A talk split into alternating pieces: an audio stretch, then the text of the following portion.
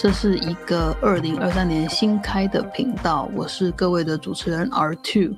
这个第一集算是拍了前导集数吧，因为这个新计划开始之后呢，我们的这个制作的节奏还在建立。那基本上我是 freelancer，所以都是一个人工作的，在不擅长的专业环节才会去找外援。自己当自己的同事，虽然是已经蛮习惯的，不过。录制东西的感觉还是跟平常工作的感觉差蛮多的。今天我想要先聊聊一个问题哈，是这样，这个系列的节目呢可能会有几种形式，那其中一种形式就是这一种，我问了一个问题。好，这个问题的系列呢，就是我会去问一个问题，然后呢，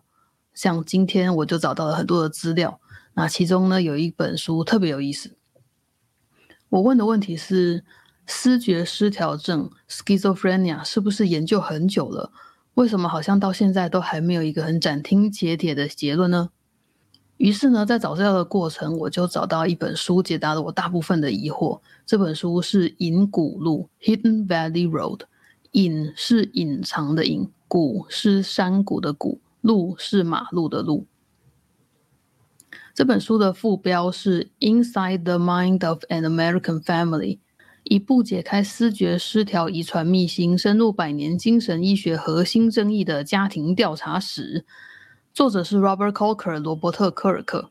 如果你想要很快的评估这本书到底要不要看的话，除了封底之外呢，可以从第四十三章的开头去瞄一眼。我觉得这三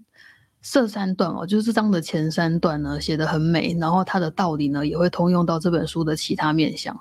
呃，Robert Coker 呢是调查记者。这本在讲 schizophrenia 的书呢，是文学和科学研究混合的非常好的一本书。那他让我连续几天呢，很快的就读完整整三百八十七页。那最庆幸的事情是，这个中译本非常非常的好看，译者是黄家瑜，他的文采我觉得让 Coker 的文笔更加吸引人。然后他的翻译方法是很低调的铺在底下的，所以呢，这整本书呢是很踏实、很扎实的。很好看的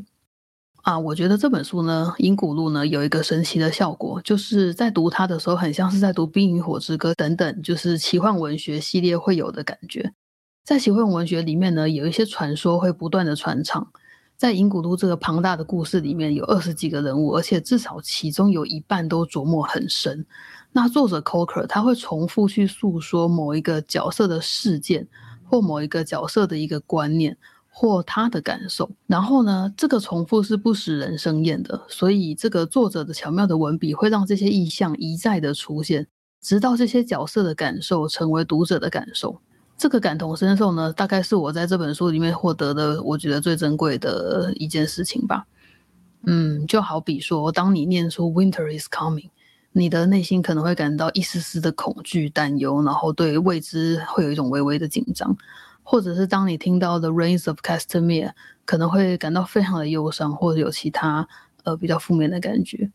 那这份感受在《银谷路》里面也有，所以我觉得这是应该是作者特别为读者建立出来的一种阅读的体验。《银谷路》的内容是透过盖尔文这个大家庭，描述了视觉失调症 （schizophrenia） 一百年来的研究历程。在视觉失调症呢，以以前呢，在台湾叫做精神分裂症，那现在已经正式更名了。可能有一些人会有印象，有一出台剧蛮好看的，是我们与恶的距离，里面曾经有这样的视觉失调症的患者的这个角色。那导演他饰演的这个角色名称叫做应思聪，角色的设定是说，他这个应思聪原本是一个新锐的导演，那因为他生病了，所以呢就发生一个大事件，就是他进入了幼儿园去挟持幼童这样子。那后来呢，就故事就一连串的展开。那在戏中，他跟他的姐姐是曾沛慈演的。他们之间不做作的那个手足的情感，我觉得是那出戏里面我最喜欢的部分。因为姐姐是真正在他身边长时间跟他紧密接触相处的人，也就是说，他回到回归到社群住在家里的时候，呃，跟外界的联系其实就是靠姐姐去建立的这样子。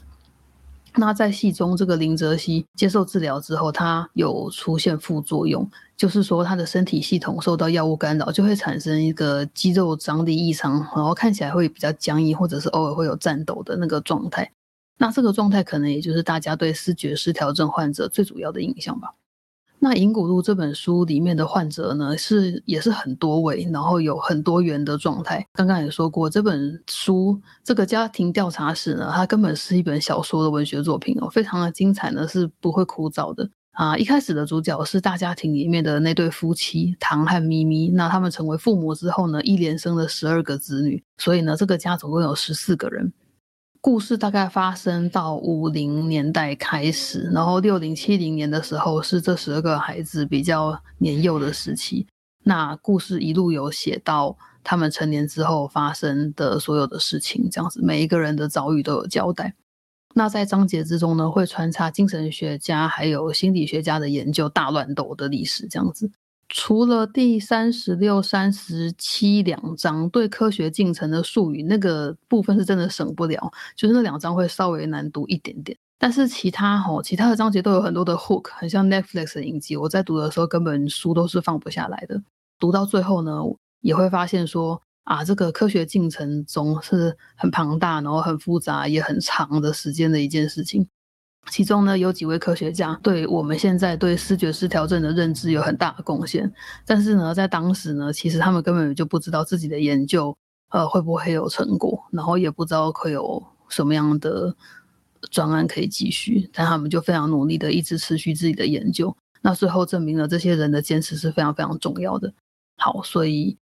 这也就是作者呢不得不好好说明这整个研究过程的原因。因为呢，这件事情呢，也后来反过来影响了这个家庭，呃，如何看待自己跟这个病症之间的关系。《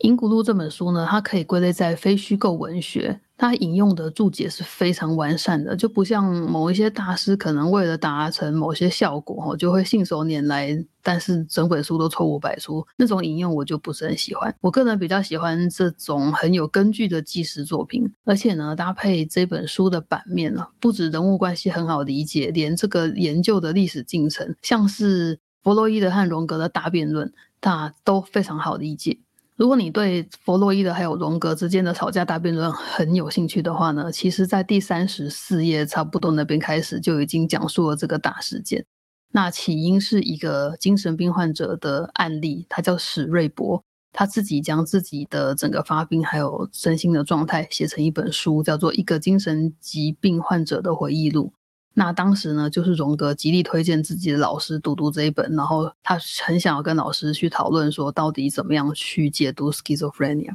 所以说，就算是不把整本书看完，把一前面一两章的这个 part 看完呢，也是蛮值得的。好的，所以呢，我问了一个问题，就是视觉失调症研究好像很久了，那是不是到底有一个什么很斩钉截铁的结论呢？我在这个书的过程里面发现说，有他们在对于呃，检查跟治疗呢都有非常大的进步，然后对于成因的这个推论呢，呃，整个进程是我觉得真的是蛮精彩，因为它实在有太多不同种解读的方法了。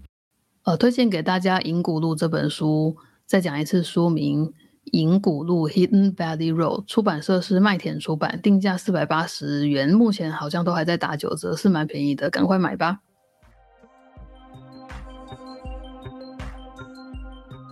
感谢各位来心灵历史学这边玩，目前呢是宅录音的状态，所以录音的品质跟简介还在拼凑这个完整度和方法。如果呢你想要聊天的话，可以去 IG 的讯息盒，请按赞、留言、加分享、订阅这个频道，并开启小铃铛。感恩，我是耳兔心灵历史学，下一回见，拜拜。